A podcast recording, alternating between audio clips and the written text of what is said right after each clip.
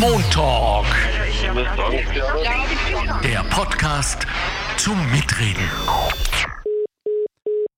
Herzlich willkommen beim Montalk. Den treuen Zuhörerinnen und Zuhörern, und das sind sie ja wohl alle, wird es aufgefallen sein, dass wir in der letzten Zeit uns sehr viel um das richtige Leben äh, in diesem Land kümmern. Und damit meinen wir den Boden, die Luft und unser aller Verhalten angesichts unserer Klimaziele, die wir unbedingt erreichen müssen, Leute.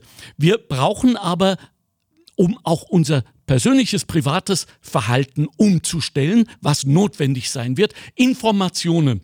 Und die bekommen wir von Menschen, die sich tagtäglich mit großer Leidenschaft und großem Wissen darum kümmern.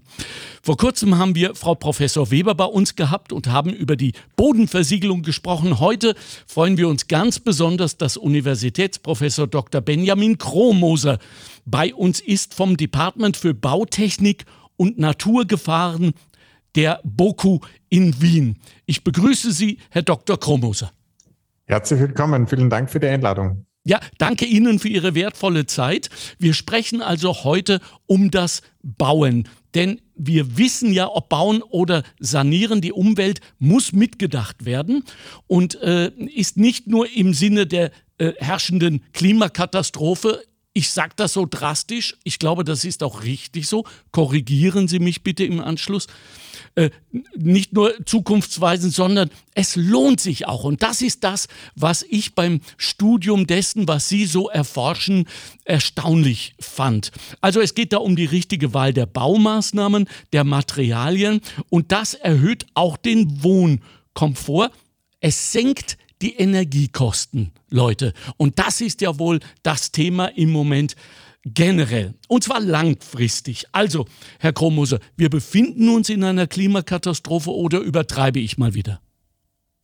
Grundsätzlich ist es so, ich bin kein Klimaforscher, aber ich okay. denke, dass ähm, ein, ein sehr wichtiges Faktum ist, dass das Bauwesen einen enormen Einfluss hat auf den Ressourcenverbrauch. Genau. Nämlich, also es kursieren da unterschiedliche Zahlen, aber es sind zwischen 40 und ich würde mal 60 Prozent behaupten, je nachdem, ob man die Transporte dazu zählt oder nicht.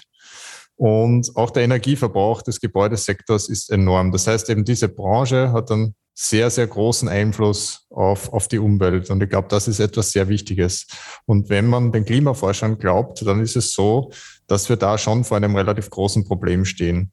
Ich würde das eher noch ein bisschen ausweiten, weil es ist so, es wird oft nur über das CO2 gesprochen, ja. über die, den Einfluss auf das Klima. Aber es gibt ja wesentlich mehr Indikatoren. Also ähm, ja. man spricht in der Lebenszyklusanalyse auch immer davon. Also gibt es einen Indikator, das ist eben das Global Warming Potential. Das sind die Treibhausemissionen, die auch den Treibhauseffekt verursachen. Aber es gibt dann zum Beispiel auch noch andere Auswirkungen, wie Auswirkungen für die Umwelt, die den Menschen betreffen. Ja. Oder es gibt Auswirkungen auf eine Versauerung von Boden und Wasser. Ähm, Gut, ähm, bevor wir da in die Tiefe gehen, hören wir uns doch äh, einmal mehr gemeinsam die Faktenbox ein zu diesem Thema. Natürliche Ressourcen sind die Grundlage für Produktion, Konsum, Bau und Erhalt von Infrastruktur wie Gebäuden und Straßen. Davon brauchen wir in Österreich jede Menge. Im Jahr 2015 verbrauchte jede Österreicherin und jeder Österreicher im Schnitt 50 Kilo Material täglich. 38 Kilogramm davon entfallen auf nicht erneuerbare Materialien. Dazu zählen zum Beispiel viele Baustoffe, aber auch fossile Energieträger wie Öl, Kohle oder Gas. Nur 12 Kilogramm sind nachwachsende Rohstoffe. Konkret entfallen 57 Prozent des gesamten österreichischen Materialverbrauchs auf nichtmetallische Mineralstoffe. Das sind Baurohstoffe wie zum Beispiel Sand, Kies oder Schotter. Sie werden vor allem für Bauzwecke bzw. die Erhaltung der Infrastruktur gebraucht. Die Wahl der Materialien bzw. der Energieträger ist gerade bei neuen Baumaßnahmen wesentlich, da dadurch der Material- und Energieverbrauch während der meist sehr langen Nutzungsdauer maßgeblich beeinflusst wird. Die Daten stammen aus der Berichtsreihe Ressourcennutzung in Österreich des Bundesministeriums für Klimaschutz und Umwelt und des Bundesministeriums für Landwirtschaft und Tourismus. Herr Universitätsprofessor Dr. Benjamin Kromoser, was sagen Sie zu dieser unserer Faktenbox? Alles in Ordnung? Ich denke, Großteil schon. Also mhm. man hat ja gehört, dass der Einfluss des Bauwesens wirklich groß ist und vor allem auch, dass der Einfluss von ähm, mineralischen Baustoffen einen großen Einfluss hat. Aber ich denke, da werden wir in weiterer Folge noch näher darüber sprechen. Genau. Zunächst einmal äh, eine Emotion, die ich jetzt entwickelt habe in der Vorbereitung zu äh, diesem Thema. Die vielen, vielen jungen Menschen, die jetzt in dieser Situation anfangen zu bauen, beziehungsweise mitten im Bauen sind. Was können wir denen sagen? Denn ich kann mir vorstellen, da sind einige doch allein von den Ressourcen, an die sie nicht rankommen, allen voran wahrscheinlich äh, Stahl etc., sehr verzweifelt. Oder sehe ich das auch wieder zu düster, Herr Doktor? Ich denke, es ist schon eine etwas düstere Betrachtung ja. und ich hatte erst ein sehr interessantes Gespräch am Vormittag und zwar ähm, ist es da darum gegangen, ob die junge Generation jetzt die Generation der Nachhaltigkeit ist. Ja. Und ich würde behaupten, nein. Ähm, es ist ja, die Nachhaltigkeit ist keine Erfindung, die jetzt gerade stattgefunden hat, sondern es, es, ist etwas, was vergessen wurde. Es ist so, dass wir eigentlich zurückkehren müssen, wo wir früher waren. Wenn man darüber nachdenkt, wie hat man vor 50 Jahren gebaut, wie hat man vor 100 Jahren gebaut oder noch weiter zurück, da waren Ressourcen immer knapp. Und es war immer ein Austausch zwischen der Umwelt, dem, was man der Umwelt entnehmen kann und wie man das der Umwelt wieder zurückgeben kann. Und wir haben sich in den letzten 20, 30 Jahren sehr stark davon wegbewegt. Früher hatte man einfach nicht so viel verfügbar. Material war wertvoll. Und wenn man sich zurückerinnert, ich glaube, mit jedem, den man spricht, auch natürlich den Kriegen geschuldet, da war immer das Umfeld sehr beengt und man hatte nur wenig zur Verfügung. Man hat sich jetzt als Gesellschaft dahin entwickelt. Und durch die Industrialisierung ist der Materialverbrauch immer mehr geworden. Und deshalb ist es auch so, dass jede Person, wir haben das in der Faktenbox gehört, mittlerweile eine enorme Menge an Rohstoffen verbraucht. Ähm, das war zum Beispiel so, das ist einen kleinen Vergleich, man hat begonnen bei Jäger und Sammlern, das war eine Tonne pro Person pro Jahr und jetzt sind wir im Schnitt bei circa 25 Tonnen pro Person pro Jahr. Und um auf die eigentliche Frage zurückzukommen, ähm, es ist so, ich würde sagen, das, was wir die letzten 20, 30 Jahre verlernt haben, kommt jetzt wieder zurück. Und es ist so, dass man in einem derartigen Wohlstand lebt, dass man sich eigentlich wieder dessen bewusst werden muss, was braucht man eigentlich und für was kann man das einsetzen. Man muss jetzt vielleicht ein bisschen zurückstecken zu dem, was vor zehn Jahren war, wobei nicht einmal das ist wahr, weil jeder verbraucht pro Jahr immer noch mehr Material. Man muss sich einfach ein bisschen mehr dem widmen. Ich würde sagen, durch diese Entwicklungen ist die junge Generation jetzt angehalten, dass man wirklich einmal darüber nachdenkt, wie man die Materialien effizienter einsetzen kann, dass man diesen Trend, dass der Wohlstand eine direkte Verbindung ähm, mit einem zunehmend steigenden Materialverbrauch hat, dass man sich von dem lösen muss. Also die nächste gesellschaftliche Entwicklung muss sein, dass das nicht mehr direkt miteinander verbunden ist. Mehr Material mit mehr Wohlstand und mehr Menschen auf der Erde. Das ist nämlich genau unser Problem. Aber hier setzt doch, Herr Professor, genau wieder diese, dieser Mechanismus, dieser Reflex, möchte ich fast sagen, ein, den ich so oft vernehme, wenn über diese Arten von äh, gesellschaftlichen Changes, Bewusstsein-Changes, äh, unser Verhalten muss sich äh, ändern. Gesprochen wird dass nämlich viele Leute das äh, direkt unmittelbar mit Verzicht auf etwas zugunsten von etwas, das noch gar nicht überschaubar ist, empfinden, dass sie gerne eine Art Schuldüberweisung, eine Schuldablage auf die Großen in Anführungszeichen äh, absolvieren, wo sie sagen, es soll sich erstmal die äh, Industrie und die Wirtschaft darum kümmern, etc. Verstehen Sie eigentlich, dass äh, junge Menschen, die ja aufgewachsen sind in Jahrzehnten, in denen alles mehr oder weniger, ich sag mal, salopp Paletti war, jetzt auch ihre großen, weißen Flachdachhäuser haben wollen, äh, mit den riesigen Räumen etc. Verlangen wir da nicht ein wenig zu viel von ihnen? Aus meiner Sicht definitiv nicht. Okay. Und man, man, sieht schon bei der jungen Generation, und es ist, man muss immer davon sprechen, wie jung die Generation ist. Also ich würde jetzt mal behaupten, die unter 20-Jährigen haben weil sie das Thema schon von klein auf ein bisschen besser mitbekommen haben, mhm. entwickeln wieder mehr Bewusstsein dafür. Gott sei ich glaub, Es ist, es ist eher das Problem, dass dazwischen dass, dass man sich dessen nicht bewusst ist.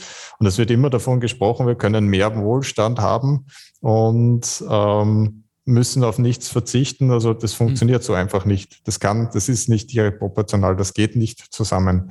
Es ist einfach so, dass man sich schon dessen bewusst werden muss, dass wir enormen Mengen an Material verbrauchen und dass jeder dazu beiträgt. Weil wenn man jetzt gehört, 25 Tonnen Material pro Person pro Jahr, das ist enorm viel. Und dass man jetzt noch besser lebt, ein größeres Haus hat und dabei weniger Material verbaut, das ist einfach nicht möglich.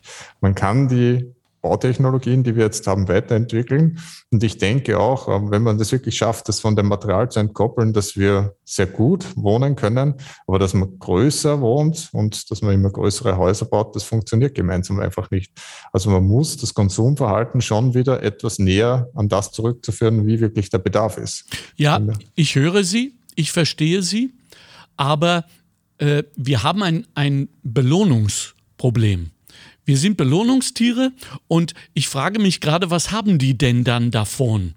Äh, auf der anderen Seite möchte ich nur darauf hinweisen, dass wir auch eine Tiny House Bewegung haben, die dazu noch äh, mobil gedacht ist. Äh, ist das ein wirksamer Weg oder ist das Kosmetik?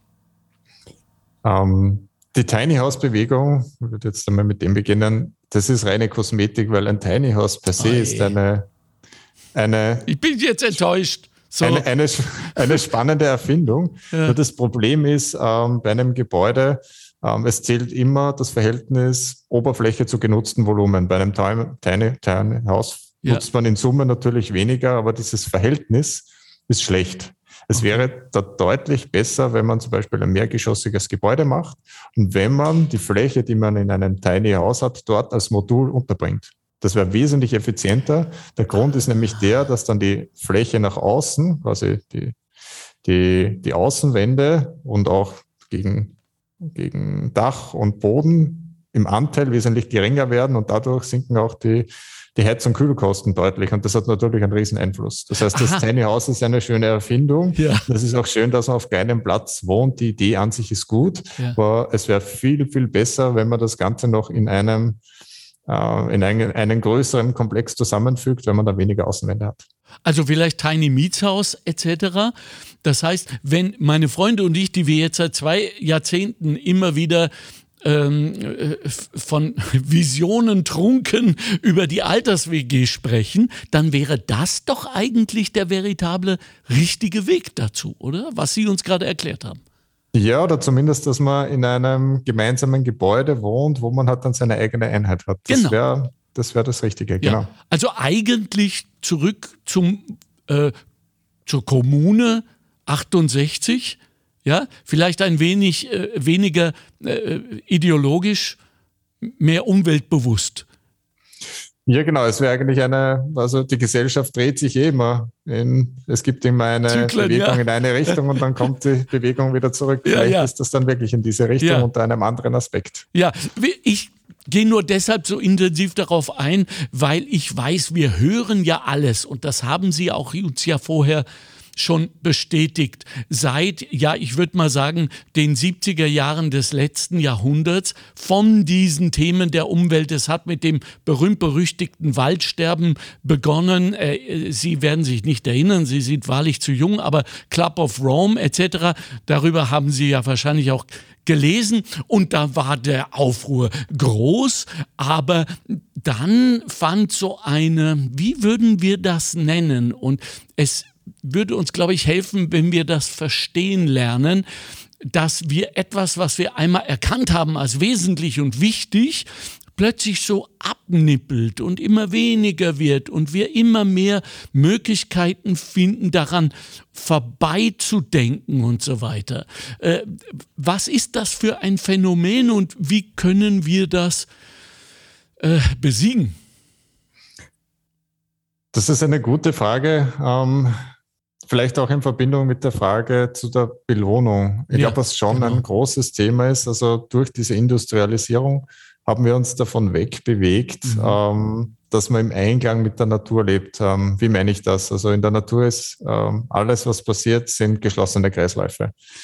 Und ähm, es war immer ein Nehmen und ein Geben. Und ich glaube, das macht auch gewisserweise glücklich, dass man etwas entnimmt, etwas zurückgibt. Und so funktioniert dann natürlich ein Kreislauf. Mhm. Aber das Bauwesen hat sich in den letzten Jahren, auch im Zuge der Industrialisierung, in eine Richtung entwickelt, dass das kein Nehmen und Geben mehr ist, sondern dass es eigentlich nur mehr ein Nehmen ist. Mhm. Und Gebäude haben sich technisch weiterentwickelt, aber nicht in Bezug auf dieses Gleichgewicht, weil es ist so, wir haben zum Beispiel auf einem Quadratmeter Gebäude rund 100 Materialien vermischt.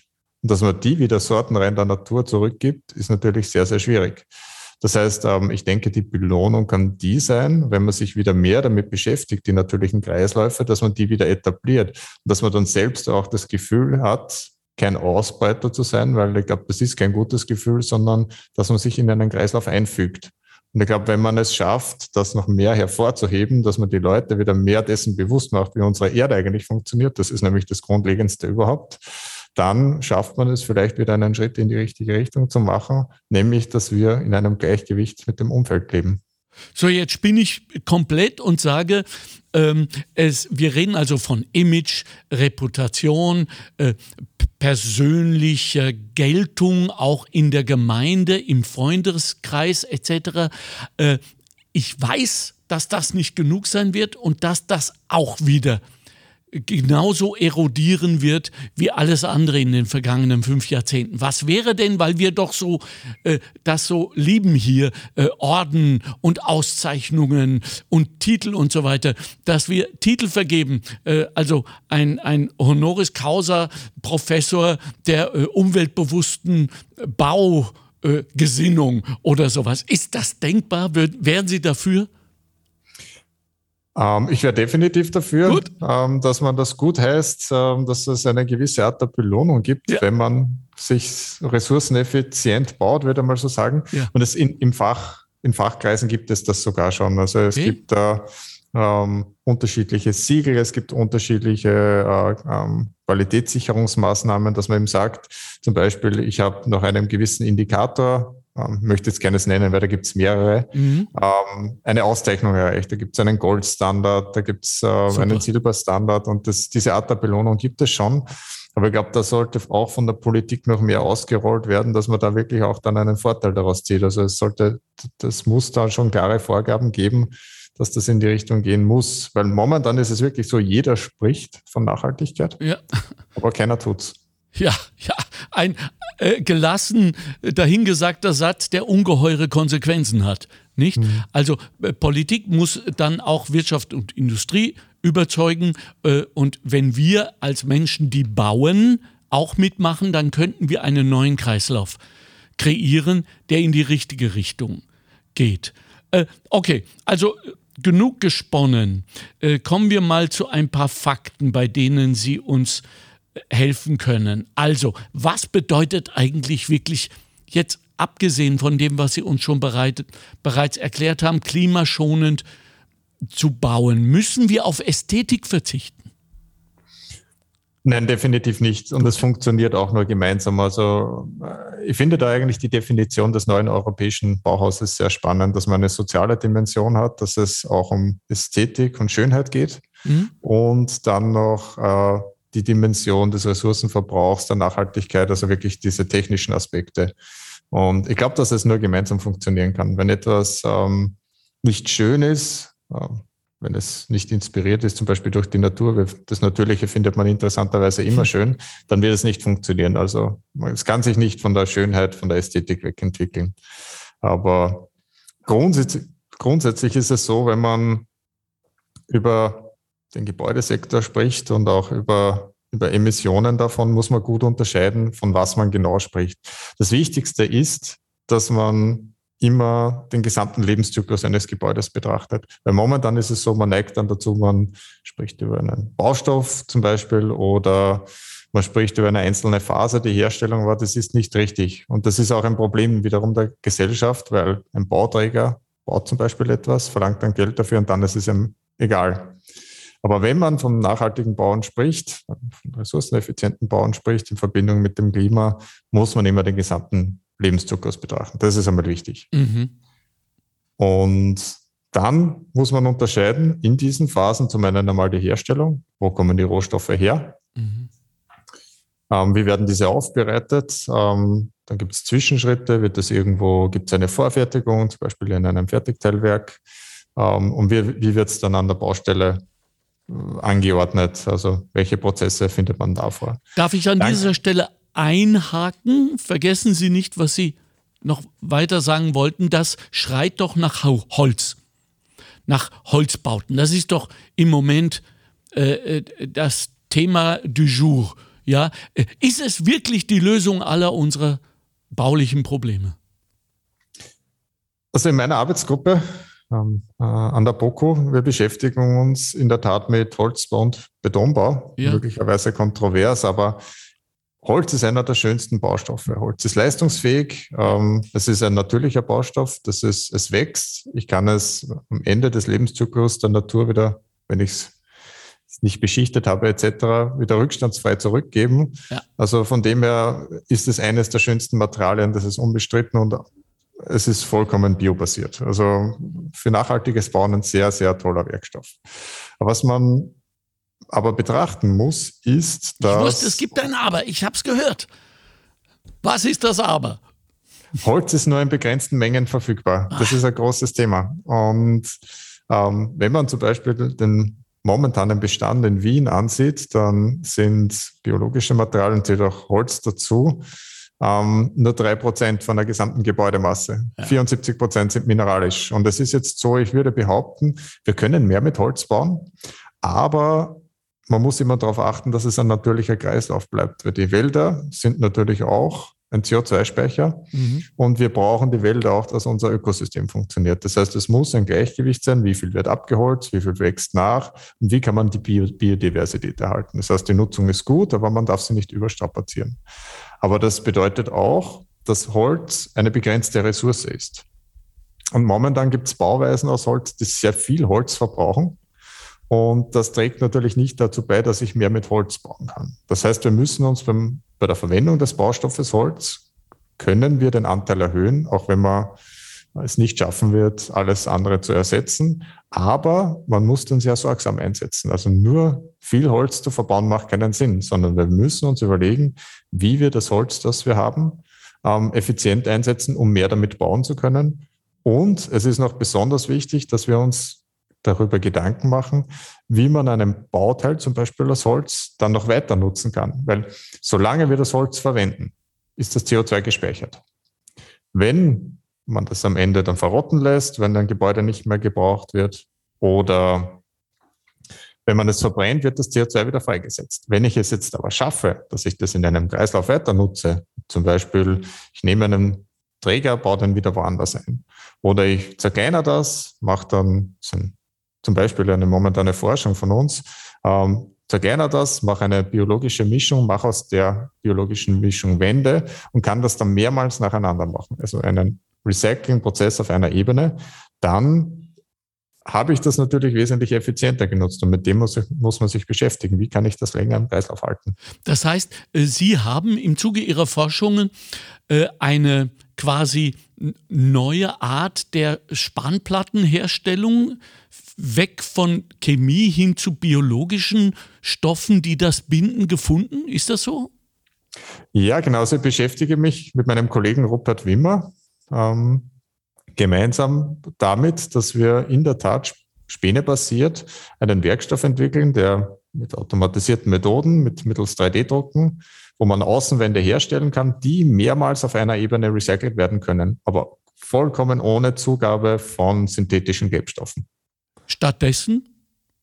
Ähm, es ist eine, eine Kombination aus Lignosulfonat, das ist ein Abfallprodukt aus der Papierindustrie, okay. Stärke, Stärke kennt man auch. Ja, ja, ja. Und Sägespäne. Und durch die große Oberfläche, ähm, die man bei dieser Bindung ähm, ich sage mal so, aktivieren kann, sind zwar die Bindungskräfte verhältnismäßig klein, aber in diesem Kontext ähm, dann so groß, dass man einen sehr leistungsfähigen Werkstoff daraus machen kann. Und damit beschäftigen wir uns gerade sehr intensiv. Und die Papierindustrie, bekannterweise ein sehr äh, kapitalintensives äh, Gebiet, äh, die sind d'accord, also die machen mit, die freuen sich?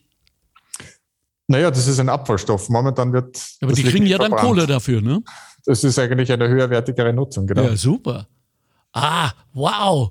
Also bitte äh, budgetieren wir gleich doppelt für die Boku-Leute, weil das ist ja grandios. Das, das haben Sie äh, entwickelt, wirklich? Also wie gesagt, ähm, da, am Material arbeitet mein Kollege Robert Wimmer und ja. wir machen das, das Engineering dazu. Genau. Wunderbar, ein Hoch auf, auf Wimmer und Chromoser.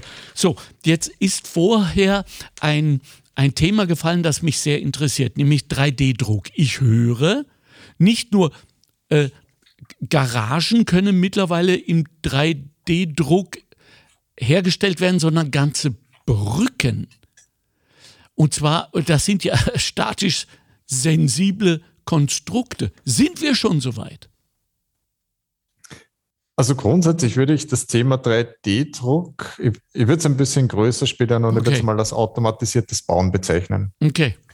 Und was, was bedeutet Automatisierung? Das bedeutet, dass gewisse Tätigkeiten, die normalerweise per Hand durchgeführt werden, von einer Maschine übernommen werden. Mhm. Gibt es dann unterschiedliche Grade von Automatisierung? Also es kann dann zum Beispiel sein, dass nur ein kleiner Teilprozess automatisiert wird oder dass es eine gesamte Fertigungsstraße gibt, wo viele Dinge hintereinander gemacht werden. Ähm, genau, das ist einmal die Definition. 3D-Drucken wäre ein Beispiel für Automatisierung, mhm. weil eben dann ein Prozess, ähm, zum Beispiel eben das Auftragen von Material, ähm, automatisiert wird. Und das Thema beim 3D-Drucken ist, es kommt darauf an, zum einen einmal, welches Material verwende ich dafür. Und zum anderen, man hat etwas andere Randbedingungen. Man hat immer eine Struktur, die lagenweise hergestellt wird. Das führt zu einem besonderen Aussehen und ich brauche immer gewisse Randbedingungen, dass es funktioniert. Mhm. Ähm, wenn man von ganzen Häusern spricht, dann gehe ich davon aus, also wir machen das ja biologisch, aber das, was in den Medien momentan kursiert, ist ja Beton 3D-Drucken. Ja. Und das ist ein Thema, mit dem wir uns in der Tat auch schon beschäftigt haben. Aber.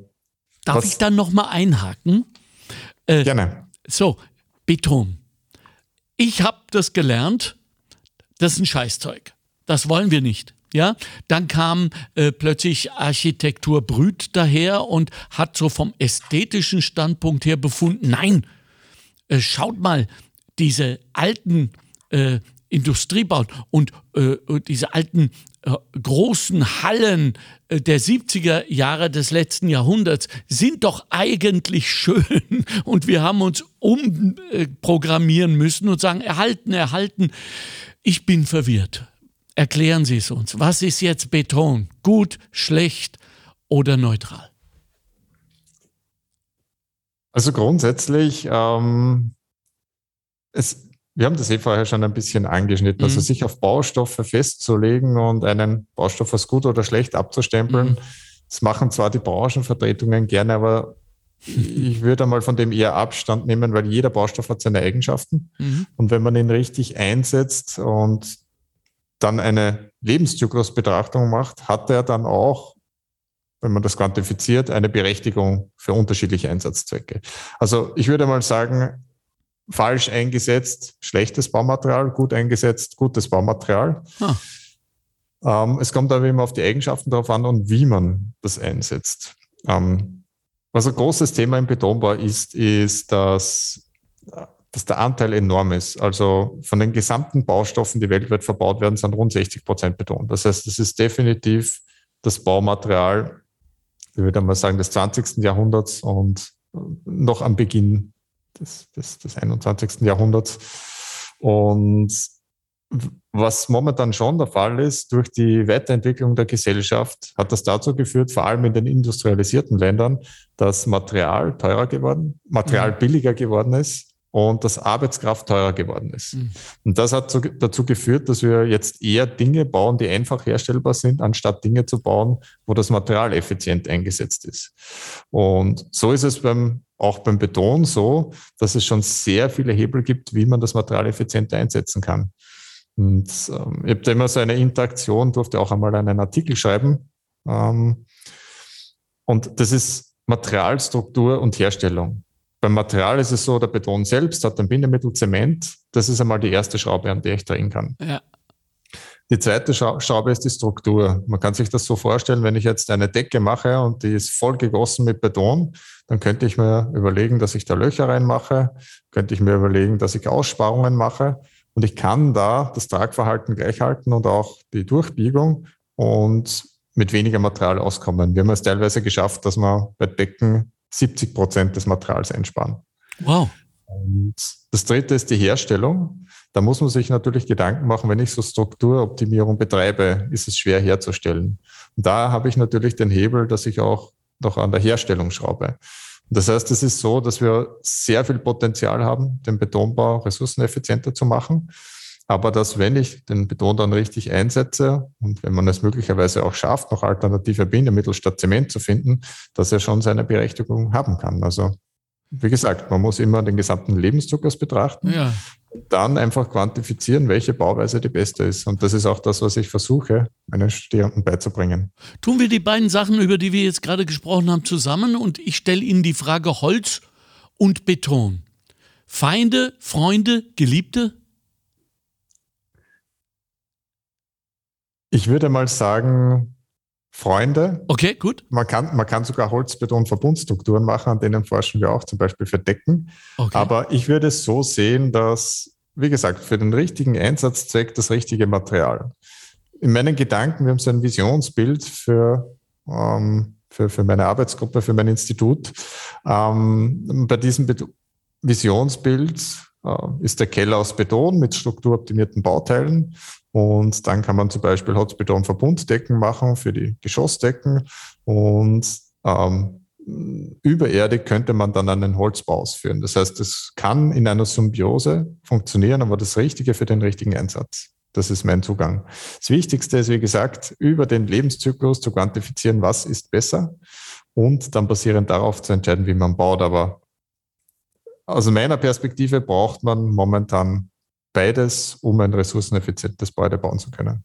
Ohne Ihnen jetzt einen Nebenjob aufdrängen zu wollen, aber wer berät uns denn bei diesen doch recht komplexen Fragen, wenn wir anfangen wollen zu bauen? Ich kann mir vorstellen, dass diese äh, Wust an Informationen dazu noch miteinander zu vergleichen und das auf die eigenen Bedürfnisse zu übersetzen, kein einfaches Unterfangen ist. Gibt es Menschen, die uns da helfen? Das ist eine sehr gute Frage und es gibt auch einen sehr großen Bedarf. Weil momentan ist es so, dass ich behaupten würde, dass die meisten Ingenieure eine sehr gute technische Ausbildung genießen, sehr gut mit Materialien auskennen, aber dass äh, gerade erst die Studierenden, es wird begonnen, dass wir die ausbilden in Bezug auf ressourceneffizientes Bauen. Das heißt, so an der POCO stehen wir natürlich gerne zur Verfügung, dass wir helfen. Wir können aber nicht allen helfen. Ja. Unser Ziel ist in der Tat, dass wir auch in der Lehre dem Thema schwerpunktmäßig mehr widmen, dass wir eben die Berater von morgen ausbilden. Mit aber Lehre, verzeihen Sie, mit Lehre meinen Sie jetzt äh, das Lehren oder die, die Lehrlinge? Äh, nein, die Lehre an der Universität, ja. aber es ist natürlich auch wichtig, dass man das auch in einer Lehre, zum Beispiel im Handwerk macht, weil ja. das Handwerk natürlich einen wichtigen Beitrag hat. Also es ist immer Handwerk, Industrie und Wissenschaft. Also die, das ist ein Paket, wo man gemeinsam wirklich was umsetzen kann. Kommen Sie da in die Lehrpläne rein? Wie tun sich da die Bildungsentscheider? Also ich kann jetzt einmal für meinen Sektor sprechen, für die, für die universitäre Lehre. Ja. Und da sind wir sehr aktiv dabei, dass wir schon mehrere Lehrveranstaltungen in die Richtung anbieten, wie zum Beispiel ressourceneffizientes Bauen. Ähm, Holzbau ist ein Thema bei uns und wir haben auch eine Lehrveranstaltung, die heißt digitale Planung und automatisiertes Bauen, wo dieser Ressourcengedanke sehr, sehr stark im Hintergrund ist. Und wir versuchen das auch momentan noch größer zu denken. Und ich kann nur für die BOKU sprechen. Also wir haben da wirklich auch gute Unterstützung von der Universitätsleitung, dass wir das noch größer ausrollen. Da wird es noch deutlich mehr geben in den nächsten Jahren von der BOKU. Wir haben auch äh, der, eine Doktoratsschule etabliert, die läuft jetzt seit letztem. Herbst. Die heißt Build Nature. Da versuchen wir alle, die mit den Themen zu tun haben, Themen wie Holzbau, gesamte Wertschöpfungskette Holz, unterschiedliche Größenordnungen, das heißt von der kleinsten Mikrostruktur bis zur Baustruktur, dass wir da gemeinsam ähm, Doktoranden ausbilden, die genau diese Kompetenzen haben. Und also würde ich einmal damit behaupten, das Umfeld ist gegeben und wir haben da auch Unterstützung. Build Nature ist ein mutiger Titel. Ja, äh, Anhänger der Schöpfungsgeschichte werden da wahrscheinlich was einzuwenden haben, weil angeblich gibt es da nur einen, der das kann. Aber sei es drum.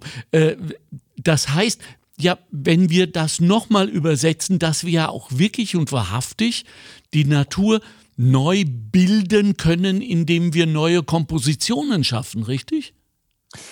Ja, wobei es ist der volle Titel wäre Build Like Nature. Also es ist okay, inspiriert okay, von gut. der Natur, sondern nicht diesen Schöpfungsprozess zu ersetzen, sondern dass man wieder daran denkt, wie funktioniert dieser Ressourcenaustausch. Also eigentlich ja. inspiriert von der Natur. Ja, äh, so wie eigentlich die großen Architekten Architekten der Vergangenheit. Mir wurde das mal vor ein paar Jahrzehnten erklärt, wenn ich durch so einen äh, Wald gehe äh, mit Bäumen, die so hoch sind, dass sie sich oben wieder schließen, äh, äh dass damit, äh, äh, das war die In Inspiration für die Kathedralen, richtig? Wurde mir das richtig erklärt? Es wurde schon immer ähm, die, die, die Natur als Inspiration verwendet. Ja. Und es gibt da mehrere, mehrere Ansätze, mehrere berühmte Architekten, die sich dem Thema gewidmet haben. Also es ist, denke ich, sicherlich richtig in einer Art und Weise.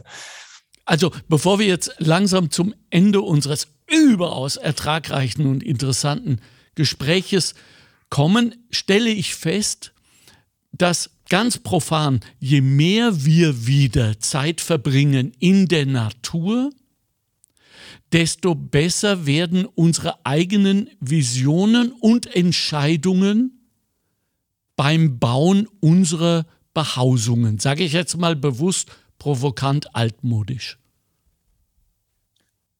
Desto besser wird das Verständnis, würde ich ja. auch sagen, ja. Ja, ja. Genau. Äh, gilt das auch abschließend für urbane Problematiken, mit denen wir zu kämpfen haben? Weil wenn wir äh, große Häuser bauen mit vielen Einheiten, so wie Sie eingangs empfohlen haben, dann müssen wir ja auch nach unten denken, sprich Kanalisation etc. Gibt es da auch neue Erkenntnisse, Herr Professor? Man muss grundsätzlich sagen, also wir beschäftigen uns mit den Baustrukturen. Mhm. Also man müsste da, wenn man über Siedlungswasserbau zum Beispiel sprechen möchte, gibt es bei uns andere eigene Institute, andere Kollegen, die sich äh, intensiv mit dem Thema beschäftigen. Ähm, aber ich würde es jetzt äh, einmal so behaupten, auch in urbanen Strukturen kann man diesen Prinzipien folgen. Und mhm. was da ein großes Thema ist, ist, wir haben schon sehr viel gebaut. Und was machen wir mit dem dann eigentlich weiter? Das ist der anthropogene Ressourcenbestand, also der menschengemachte Ressourcenbestand in Städten, beziehungsweise in Summe macht bereits über 1000 Gigatonnen aus. Also das ist eine enorme Masse. Das heißt, aus meiner Perspektive ist, äh, wir haben sehr viel über Neubau gesprochen. Ja. Ein, ein sehr, sehr großes Thema, wie wir diese Ressourcen, die wir da schon verbaut haben, weiter nutzen. Und das ist natürlich ein großes Thema, ähm, das wir in Zukunft auch noch betrachten ja. müssen. Von Frau Professor äh, Gerlin Weber wissen wir ja aus, aus diesem Podcast, ähm, dass es zwar in, in diesem Land schon gar, in Niederösterreich, aber in Gesamtösterreich ja eigentlich mehr oder weniger unweis, un, unausweichlich ist, dass eine junge Familie sich ihr eigenes Haut, Haus baut, wiewohl wir vom Wissensstand her äh, davon ausgehen können, dass dies nicht unbedingt die beste Art ist, Natur zu erhalten. Und wir wissen gleichzeitig, dass es ungeheuer viel kostenintensiver ist, äh, einen Bestand neu zu denken, neu zu verändern, ein altes Haus zu renovieren, als ein neues zu bauen. Haben Sie da eine neue Formel für uns? Also grund grundsätzlich gibt es beim Recycling unterschiedliche Ansätze. Also man kann das Gebäude weiterverwenden. Das ist jetzt das, äh, denke ich, was Sie angesprochen mhm, haben. Ja. Man kann, das wäre eigentlich die effizienteste Art und Weise, weil man dann nicht abbrechen muss und neu bauen muss. Ähm, dann kann man äh, auf der zweiten Ebene Bauteile wiederverwenden und die dritte Ebene wäre auf Baustoffebene. Und was bei der Weiterverwendung von Gebäuden, wenn wir jetzt bei dem Thema bleiben, äh, ein Riesenthema ist, ist, ähm, der Energieverbrauch von den Altbauten sind momentan rund 80 Prozent von der gesamten Energie, die verbraucht wird. Also die neu gebauten Gebäude haben meist einen sehr guten mhm. Standard mhm. und die alten Gebäude, die schon länger stehen, ähm, verbrauchen sehr viel Energie. Und da ist die Frage eben, wie man das weiterentwickeln kann. Und da ist ein großes Thema thermische Gebäudesanierung. Und da ist es so, ich denke, Wärmedämmverbundsystem ist zwar eine Art Fachbegriff, aber äh, da wird eben ähm, beispielsweise Styropor ja, ähm, zu, zur Dämmung ja. Genau, genau mhm. benutzt, mhm. was grundsätzlich positiv ist, wenn das Gebäude thermisch instand gesetzt wird. Was wir hier allerdings versuchen, ist zum Beispiel gerade ein System zu entwickeln, ähm, wie man aus nachwachsenden Rohstoffen ähm, im Rahmen einer Vorfertigung Elemente produzieren kann, die vollkommen recycelbar sind und sehr schnell montiert werden können. Das heißt, es ist eine andere Art der Fassadensanierung, die aber genau diesen Zukunftsthemen entspricht, dass man eben das alles wieder rückbauen kann, dass man im Wesentlichen nachwachsende Rohstoffe verwendet und dass das Ganze schnell und systematisch funktionieren kann. Und das ist natürlich eine Art, andere Art und Weise, die momentan von uns vorangetrieben wird. Also das wäre meiner Ansicht nach eine Lösung, wie man den Gebäudebestand sinnvoll weiterentwickeln kann wow. und die Energiekosten senken kann. Wie cool ist das? Ihr seid richtig, richtig fettfleißig da an der BOKU. Das gefällt mir total gut. Äh, ich werde mehr und mehr äh, Fan dieses Instituts und ähm, ich rate jetzt äh, nach den Ergebnissen unseres Podcasts und meinen Freunden für die Alters-WG all das, was ich heute gelernt habe. Und ich bin so ein Fan. Ich oute mich jetzt vom Tiny äh, Living. Vielleicht, dass wir diese Wägen übereinander stellen, Leitern bauen. Äh, damit bin ich doch schon ein wenig mehr vorn, oder, Herr Professor? Das wäre perfekt. Das ja. ist das richtige Denken. Yeah, super was gelernt. Vielen herzlichen Dank für Ihre Arbeit. Danke für Ihre Leidenschaft. Danke für diese wirklich tolle Art äh, der Kommunikation. Ich weiß schon jetzt, warum Sie Professor sind. Und das haben Sie gut gemacht, wenn Ihnen das von meiner bescheidenen Seite äh, aus was wert sein sollte. Ich habe viel gelernt. Danke. Bitte machen Sie weiter so und gewähren Sie mir die Bitte, dass wenn wir Sie wieder brauchen, und ich bin überzeugt, dass wir Sie wieder ansprechen können. Sehr, sehr, sehr gerne. Und ich bedanke mich Super. recht herzlich für die Einladung. Es war ein Danke. sehr spannendes Gespräch. Danke. Und ich wünsche alles Gute für die weiteren Podcasts. Ja, danke schön. Grüßen Sie mir Ihre, Ihre Kollegen und Kolleginnen. Dankeschön. Dank. Professor, Universitätsprofessor Dr. Benjamin Kromoser. Das war unser Podcast. Ich hoffe, Sie haben alle so viel gelernt wie ich. Ciao, ciao. Das war der Montalk. Chefredaktion Susanne Kahner. Redaktion Mario Gattinger und Karina Karas. Straßenumfragen Christoph Baumgarten. Faktenbox Bettina Schabschneider. Technische Leitung Stefan Dangel. Administration Christina Winkler. Am Mikrofon Alexander Göbel. Danke für die Aufmerksamkeit. Montalk, der Podcast der Arbeiterkammer Niederösterreich. Einfach mehr Wissen zu Themen, die das Land bewegen. Immer am Puls der Zeit und mit exklusiven Studiogästen. Meinung haben und darüber reden. Alle zwei Wochen neu und jederzeit abrufbar. Finanziert aus den Mitteln des Zukunftsprogramms der Arbeiterkammern.